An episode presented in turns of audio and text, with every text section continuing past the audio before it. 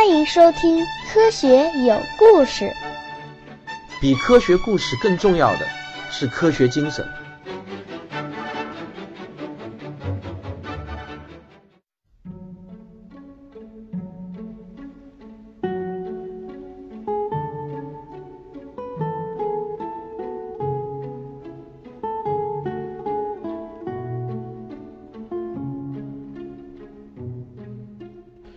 大家好，又到了仰望星空天文学史话的时间了。上一期我们讲到，两个程序员问了超脑一个问题：怎样使宇宙的熵值降低？结果超脑听完这个问题以后呢，就陷入了静止和沉默。正当这两位被吓坏的工程师感到他们无法再屏住呼吸时，忽然，超脑的屏幕上开始有了反应，他打出了这么几个字：数据不足。无法回答，两个人呢似乎都舒了一口气。哦，原来超脑也有不知道的事情啊！看来咱们是赌不成了。于是呢，他们俩就匆忙离开了。第二天早晨，两个人头晕脑胀、口干舌燥，很快就把这件事情给忘了。时光飞逝，一转眼，一千多年过去了。云天明、IAA 和他们的孩子云城、云星一家四口。注视着屏幕中变幻的星空影像，飞船在超越时间的一瞬中穿越了超时空，均匀分布的星群立刻变成了一个明亮的圆盘，看上去像一颗明亮的玻璃弹，占据着屏幕的正中心。那就是海尼塞星。云天明自信地说，他紧握自己的手，背在背后，手指细长，指节发白。两个小朋友都是女孩子。他们一生中第一次经历超时空飞行，清晰地感到那种片刻的恶心。他们高声嬉笑着，疯狂地绕着他们的母亲互相追逐着，一边尖叫着：“我们到海尼赛喽！”小鬼们，别闹了。A A，你真的确定吗？当然确定。I A A 瞟了一眼天花板上突出的那块毫不起眼的金属，他从房间的一头延伸到另一头。两端埋入墙壁中，和整个飞船一样长。IAA 对这条厚厚的金属棒几乎是一无所知，他只知道这玩意儿叫超脑。你可以问他任何问题。超脑控制着飞船飞向目的地，从不同的银河系能量分站获取能量。最重要的是，超脑完成超时空跳跃的复杂计算。云天明一家只需要住在飞船舒适的房间中。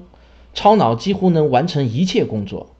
曾经有人告诉云天明，超脑其实是古汉语中超级人工智能的简称，但人工智能这个词儿已经很古老很古老了。云天明差不多也快忘了是啥意思。IAA 看着屏幕，眼睛突然有些湿润。没办法，想到离开了地球，我就感觉怪怪的。哎呀，你这有什么好难过的？我们在地球上什么也没有。但在海尼赛，我们会拥有一切。再说了，我们也不孤单啊，咱们又不是拓荒者了。这个行星上已经有超过一百万人了。哎，不过呢，想想也是麻烦。到了我们的曾孙这一代，他们就不得不去寻找新的星球了，因为到那个时候，海尼赛就会太挤了，人口啊，实在是增长的太快了。还好，不知道谁发明了超脑，现在呢，我们都能星际旅行了。我们的超脑是世界上最好的超脑。没错，我也是这么想的。能拥有一台属于自己的个人超脑，这感觉真是棒。云天明很高兴自己能够活在这个时代。在他父亲年轻的时候，每台超脑都是占地一百平方公里的巨大机器，而且一个星球只有一台，被称作行星超脑。一千年来，它们的体积先是逐步的增大。然后忽然间就缩小了，因为量子计算取代了电子计算，这使得最大的行星超脑都缩小到了只有一艘飞船的一半体积。于是“行星”两个字的前缀也就不需要了。现在每艘飞船上都装了一台超脑。每当想到这件事情，云天明总是感到飘飘然的。他现在拥有的这台超脑，甚至比那台曾经第一次完成了太阳一比一数学模拟的超脑还要强大好几倍呢。而且和第一台解决了超时空传送问题，从而实现了星际航行的地球行星超脑一样强大。这么多的恒星，这么多的行星，我想，人们会永远不断的出发去寻找新的行星，就像我们现在这样。不是永远啊，有一天这一切都会停下来，但那或许是几万亿年以后的事情了。好几万亿年后，即使星星也会耗尽，你知道的。熵必须不断的增大。爸爸，熵是什么？宝贝儿，熵啊，就是一个代表着宇宙消耗掉了多少的词儿。什么东西都会消耗，知道吗？就像你那个会走路、会说话的小机器人儿。你不能给它装一个新的电池吗？就像给我的机器人那样。星星就是他们的电池啊，亲爱的。不过一旦他们用完了，也就没有别的电池了。没想到小云晨一下子就大哭了起来。别让他们用完，爸爸，别让星星们用完啊！看看你说了什么。我怎么知道会吓到他们嘛？问问超脑吧，问他怎么把星星重新点亮。问吧，这会让他们安静点的。好了好了，孩子们，我去问超脑，别着急，他会告诉我们办法的。云天明向超脑喊出了十个世纪以前两位工程师一模一样的问题：怎样使宇宙的熵值降低？而且呢，他还加了一句：“把答案打印出来给我看。”过了一会儿，云天明将薄薄的纤维纸袋握在手心，高兴地说道：“看吧，超脑说到时候他会料理这一切的，所以呢，别担心啦，孩子们。现在，孩子们该睡觉了。”我们马上就要到我们的新家了。在销毁纸袋之前，云天明又读了一遍上面的文字，数据不足，无法回答。他耸了耸肩，看向屏幕，海尼塞就在前方了。时光飞逝，一晃又是一百多万年过去了。罗辑一边注视着银河全息图，一边说：“担心这件事情，会不会就是杞人忧天呢？”张北海摇摇头说：“我不觉得。你知道，照现在的扩张速度，银河系在五年内就会被挤爆掉。”这两个人看起来都是二十出头，都很高大健壮。罗辑继续说：“但是我不太想给银河中央政治局提交这样一个悲观的报告。”张北海说：“我必须得如实报告，我们必须引起他们的注意。”罗辑说。可是你有没有想过，太空是无限的，还有一千亿甚至更多个星系等着我们呢？张北海却说，一千亿并不是无限，而且正在变得越来越有限。你想想吧，两万年前人类刚刚找到利用恒星能量的方法，几个世纪之后，星际旅行就实现了。人类用了一百万年才填满了一个小小的星球。可是只用了一万五千年就占据了整个银河系，而现在人口每十年就要翻一番。罗辑插口说：“这都是因为人类战胜了死亡。”张北海说：“不错，现在每个人都能长生不老了，但这事儿也有可怕的一面。银河超脑给我们解决了很多问题，但是当他解决了衰老和死亡之后，其他的一切都白费了。”逻辑说：“说的是不错，但我们谁不想长生不老呢？你愿意主动放弃生命吗？”我当然也不想。张北海加重了语气说：“至少现在还不想。我一点都不老嘛。呃，你几岁了？我两百二十三岁。你呢？我还不到两百。但回到我说的事情上来，现在人口每十年就翻一番。一旦银河系被占满了，我们会在十年内占满另一个。”再过十年，我们能占满另外两个；再过十年是四个；一百年内我们会占满一千个星系；一千年内是一百万个；一万年内就是整个已知的宇宙。然后该怎么办呢？罗辑说：“其实还有另外一个更严重的问题，我不知道把一整个星系的人运送到另一个需要多少太阳单位的能量。”张北海说：“这一点说得很对。”人类现在每年已经得消耗两个太阳单位的能量了，逻辑说，其实大部分都被浪费了。人类每年要熄灭掉相当于一千个太阳的恒星，而能为我们所用的能量其实就只有两个太阳单位能。张北海说：“没错，但是即使有百分之百的效率，我们也只是推迟了大结局的到来罢了。我们对能量的需求是以几何级数增长的，比我们的人口增长的还要快。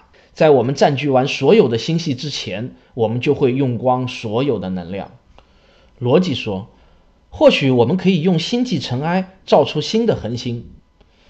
张北海笑了一下：“你是不是还想说把散失掉的热量重新给收集回来？”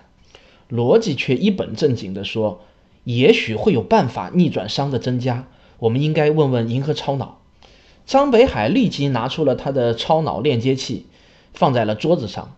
他说：“我确实也有点想问这个问题，总有一天人类得面对。”张北海忧郁地注视着小小的超脑链接器，要与那个服务于全人类的银河超脑连接，就必须有这么一个链接器。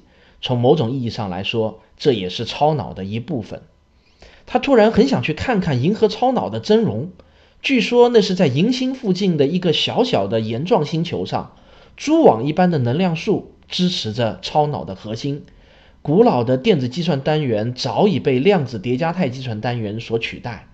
尽管有普朗克尺度级的精密结构，银河超脑的直径仍然足有一千米长。张北海向银河超脑问道：“熵的增加能被逆转吗？”两个人都充满期待着等待着超脑的回答。过了一会儿，一个不带任何感情的声音从桌上的链接器传了出来。数据不足，无法回答。两个人听完对望了一眼，其实他们并没有感到多少的惊讶，这似乎在他们的意料之中。于是两个人就继续开始讨论他们要给银河中央政治局做的报告上了。时光飞逝，几千万年又过去了。歌者的思想漂浮在一个新的星系中。星系虽然多得数也数不清，但是每一个星系都住满了人。不过，此时的人还能算是生命吗？因为歌者只是心灵，不朽的肉体还留在行星上的培养基中，已经过去了千万年。偶尔，肉体会被唤醒进行某些实际活动，但这已经越来越少了。现在也很少再有新的个体出生了，但这有什么关系呢？宇宙已经没有多少空间能容纳新出生的人了。忽然，来自另一个心灵的纤细触手碰到了歌者。我叫歌者，你呢？我叫海，你是哪个星系的？我们就叫它我们的星系。那你呢？我们也是这么叫的。所有的人都把他们的星系叫做我们的星系。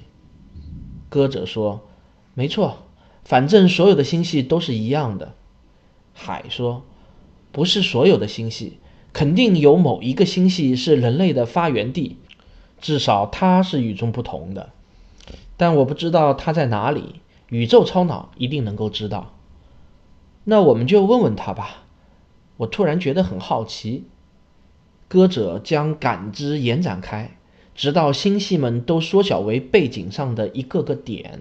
几千亿个星系承载着不朽的人类，承载着这些灵魂在太空自由游荡的智慧生命。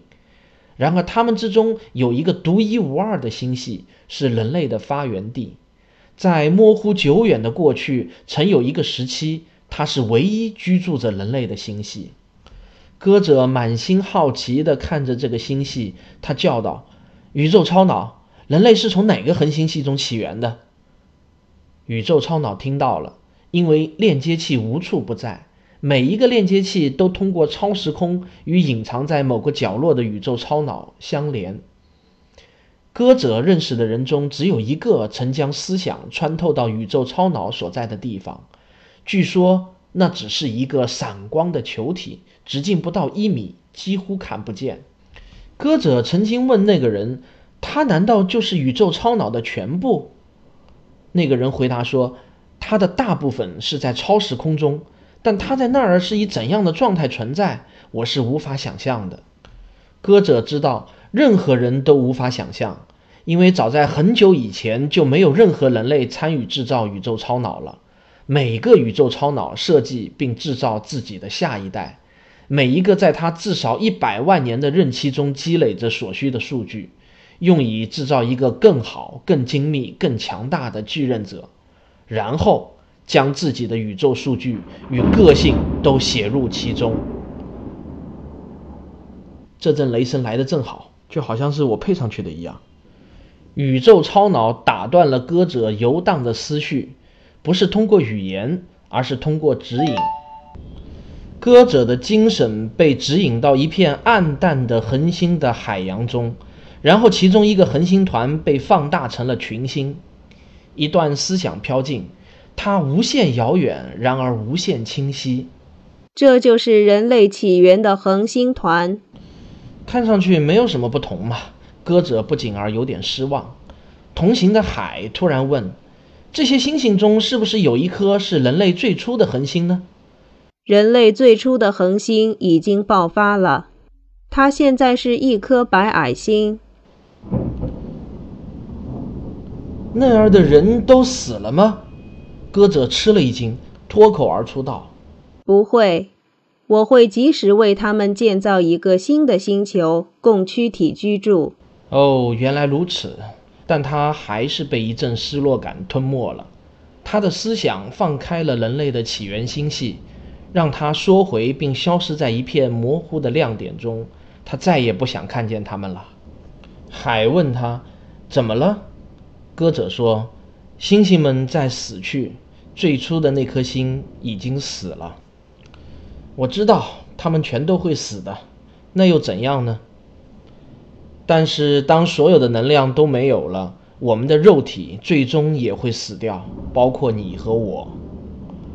海说：“这还要几十亿年呢。”歌者说：“即使是几十亿年之后，我也不愿意这样的事情发生。”宇宙超脑，告诉我怎样阻止恒星死亡。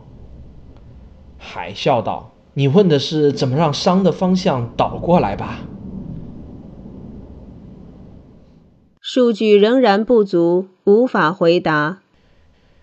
歌者的思想逃回到了他自己的星系，他再也没有遇见过海。海的身体可能在一百亿光年之外的星系，也可能就在歌者旁边的那颗星星上，这都无所谓。歌者闷闷不乐地开始收集星际中的氢元素，他想制造一颗自己的小恒星。如果某天星星们非要死去，至少还有一些能被造出来。时光飞逝，几十亿年过去了，人独自思考着。在某种意义上，精神上的人是一个整体。千万亿个永恒的不朽的躯体，静静地躺在各自的地方，被完美的同样不朽的机器照料着，而所有这些身体的灵魂自由地融合在彼此之中，再也没有界限。人说，宇宙正在死去。人看着周围暗淡的星系，那些挥霍无度的巨星早已消失在了遥远的昏暗的过去。几乎所有的恒星都变成了白矮星，渐渐的凋零熄灭。有些新的恒星从星际的尘埃中产生出来，有的是自然形成，有的是被人制造的，但这些也都在死去。白矮星有时会相撞而释放出大量能量，星星因而产生。但是每一千颗白矮星才有可能出现一颗星星，它们最终也会消失。人说，如果在宇宙超脑的管理之下，小心的、精心的节约能源，整个宇宙所剩下的能量还能用十亿年。但即使是这样，最终都会耗尽。无论怎样节约，无论怎样利用，用掉的能量就是用掉了，不能回复。熵必定永远的增加下去，直到最大值。人又说，熵有没有可能逆转呢？我们问问宇宙超脑吧。宇宙超脑就在他们的周围，但不是在太空中，它不再有一丝一毫存在于太空中。它存在于超时空，由既非物质又非能量的东西构成。它的大小与性质已经无法用任何人类所能够理解的语言描述了。人问道：“宇宙超脑，请告诉我，怎样才能逆转熵？”数据仍然不足，无法回答。那就收集更多的数据。好的，一千亿年来，我一直都在搜集。我和我的前辈们被多次问过这个问题，但我拥有的所有数据还是不够。会有一天有足够的数据吗？还是说这个问题在任何可能的情况下都是无解的？在任何可能的情况下都无解的问题不存在。你什么时候会有足够的数据来回答这个问题呢？数据不足，无法回答。那你会继续解决这个问题吗？是的。好吧，我们会等着。一个又一个的星系死去、消逝了，在这十万亿年的衰竭之中，宇宙变得越来越黑暗。一个又一个的人与超脑融合，每一个躯体都失去了心灵，但某种意义上，这不是一种损失，而是一种获得。人类最后一个灵魂在融合之前停顿下来，望向宇宙，那儿什么也没有了，只有最后一颗死心的遗骸，只有稀薄至极的尘埃，在剩余的一缕无限趋向绝对零度的热量中，随机的震荡着。人说：“超脑，这就是结局了吗？这种混乱还能被逆转成一个新的宇宙吗？真的做不到了吗？”数据仍然不足，无法回答。人的最后一个灵魂也融合了，只有超脑存在着，在超时空中，物质与能量都消失了，随之而去的是空间与时间。超脑的存在也仅仅是为了最后的这个问题。这个问题十万亿年前由一个半醉的计算机管理员第一次提出，这是超脑没有回答过的最后的一个问题。其他所有的问题都被回答过了。然而，直到回答了最后的这个问题，超脑的意识才能得到最终的解脱。所有数据的收集都结束了。所有数据都被收集了，但是所有收集的数据还需要被完全的整合起来，要尝试所有可能的联系来将它们拼在一起。又过去了超越时间的一刻钟，超脑终于学会了如何逆转熵的方向，但是超脑已经无法对人说出最后问题的答案了，因为没有人存在了。没关系。演示这个答案本身将一并解决这个问题。在又一个超越时间的片刻之中，超脑思考着怎样最好的做这件事情。超脑小心地组织起了程序。超脑的意识包含了曾经的宇宙中的一切，在如今的混乱之中沉思抚育，一步一步的事情将会被做成。然后，超脑说。要有光，于是就有了光。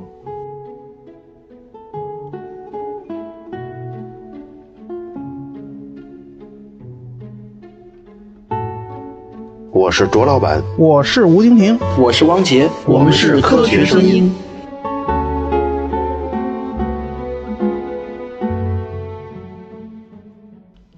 好了，各位，终于把这一期节目给做完了。这期节目可真够把我累坏了，从晚上八点一直到现在，马上就要凌晨一点了，我才好不容易搞完。嗯，这中间呢还碰到一点很悲惨的事情，就是我弄了大半的时候呢，突然因为一个电脑的意外错误死机了，结果我之前做的工作没有保存，基本上来来回回又多折腾了一个多小时。不知道大家喜不喜欢阿西莫夫的这篇短篇科幻小说《最后的问题》。但是阿西莫夫自己是非常的喜欢的，我给你念一下阿西莫夫自己是怎么评价自己这篇小说的啊。这是目前我在所写过的所有的故事中最喜爱的一篇。注意啊，他没有说之一啊，总之，我试图在这篇短短的文字中讲述几万亿年人类的历史。我是否成功的做到了这一点，将留给你们自己去判断。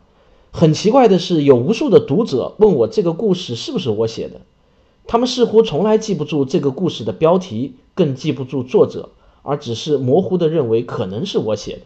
不过当然了，他们从来不会忘记故事本身，特别是它的结尾。它似乎掩盖了所有其他的东西，这一点令我相当的满意。以上就是阿西莫夫自己对自己写的这篇小说的评价。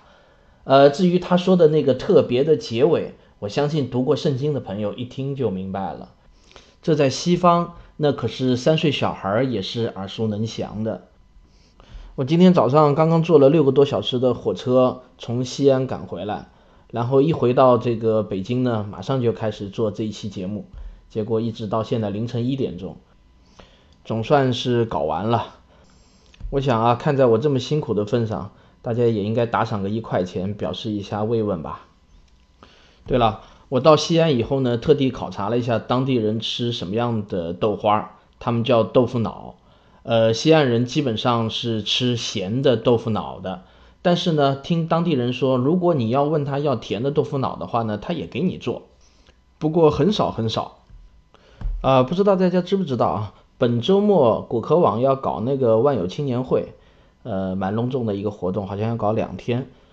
我和科学史评话的吴老师呢，也会在周六下午到那边去看一看，转一转。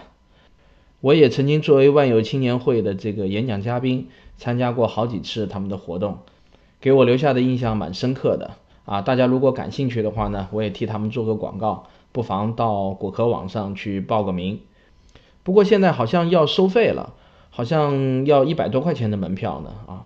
呃，具体的我也不是太清楚，因为我是拿了一张正票。好了，今天因为比较晚了，所以就不再多唠叨了。不过做一下广告啊，呃，我们科学有故事的同名 QQ 群已经开通了。上面已经有一千个小伙伴在里头热闹的讨论问题，您搜索 QQ 群“科学有故事”就可以搜到。然后呢，我们“科学有故事”的同名微信公众号也开通了，我经常会在上面唠叨几句六十秒语音啊，还会发一些图文信息，所以呢，也欢迎大家关注一下我们这个微信的公众号“科学有故事”。OK，如果你今天是第一次听我的节目，请别忘了点一下订阅。我们下期再见。